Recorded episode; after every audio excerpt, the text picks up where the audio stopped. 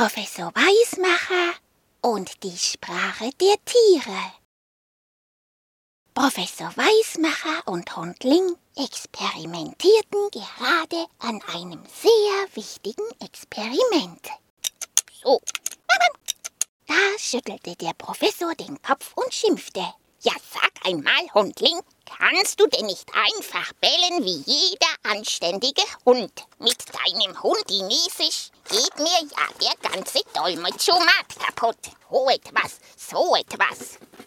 Zum Glück hatte der Professor den Dolmetschomat rechtzeitig abgeschaltet.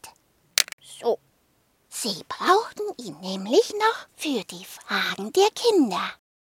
Die Kinder wollten nämlich wissen, ob die Tiere eine eigene Sprache haben. Warum können wir eigentlich nicht die Tiere verstehen? Ich glaube, das sind die Tiere schon den Kindern, nur dass sie eine andere Sprache haben wie wir.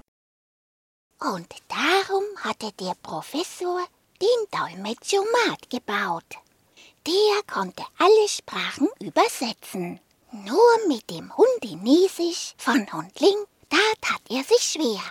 Hundling war der Assistent von Professor Weismacher und kam aus Hundinesien. Er bellte. Dolmetschomat seien viel dumm, können nix Sprache von Hundling. Es stimmt, können auch nix Sprache von Tiere. Aber da sollte Hundling sich täuschen. Die beiden gingen hinaus in die Natur und spazierten an einem Bauernhof vorbei. Dort spielten ein paar kleine Schweinchen, was sich anhörte wie ein Grunzen. Das übersetzte der Dolmetschomat auf der Stelle in ein Scherzen und Lachen. Als dann ein Hund um die Ecke kam, nahmen alle Reis aus und rannten quiekend davon. Aus dem Dolmetschomat konnte man hören. Schnell, schnell, alle fort auf der Stelle! Zufrieden nickte der Professor. Sehr gut, sehr gut. Siehst du, Hundling, so gut funktioniert der Dolmetschomat. Und schon wissen wir, dass die Tiere eine eigene Sprache haben. Als nächstes wollten sie hören, was die Vögel sich zu erzählen hatten. Zwei Amseln saßen auf einem Ast und zwitscherten. Der Dolmetschomat übersetzte. Wer bist denn du? Dich habe ich hier noch gar nicht gesehen. Der andere Vogel antwortete. Zip, zap, ich bin gerade hier angekommen. Zip, zap. Und suche ein neues Zuhause, wo ich wohnen kann. Zip, zap. Der Professor nickte. Siehst du, Hundling?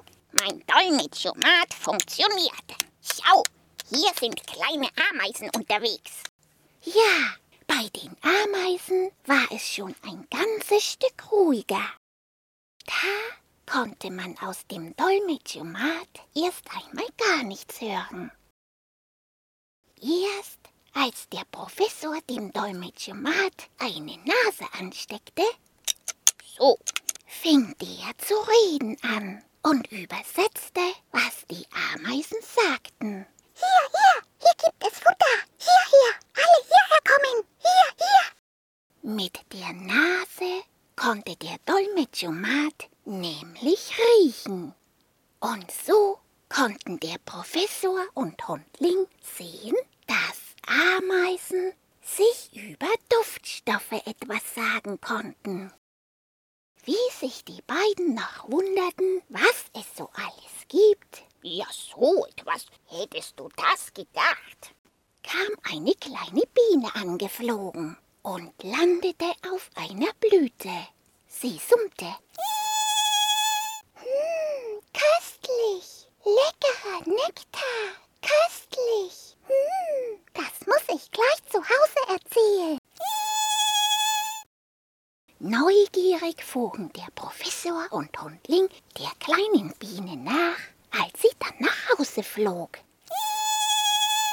Kaum gelandet, fing sie an, seltsam im Kreis zu laufen. Der Professor zeigte auf die Biene und sagte zu Hundling, Schau, Hundling, Sie zeigt den anderen Bienen, wo es etwas Leckeres zusammen gibt. Mal sehen, ob das der Dolmetschomat auch übersetzen kann. Der Professor steckte dem Dolmetschomat eine kleine Kamera an, damit der sehen konnte.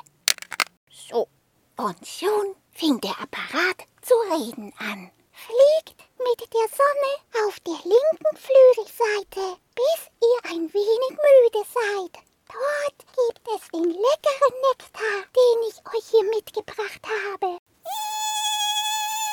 Auf der Stelle flogen die ersten Bienen los, um sich den leckeren Nektar zu holen. Ja, so etwas, Hundling. Hättest du das gedacht? Da hat also jede Tierart eine eigene Sprache. Sehr interessant, sehr interessant.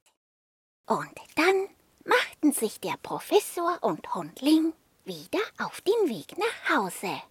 Das mussten sie unbedingt gleich den Kindern erzählen.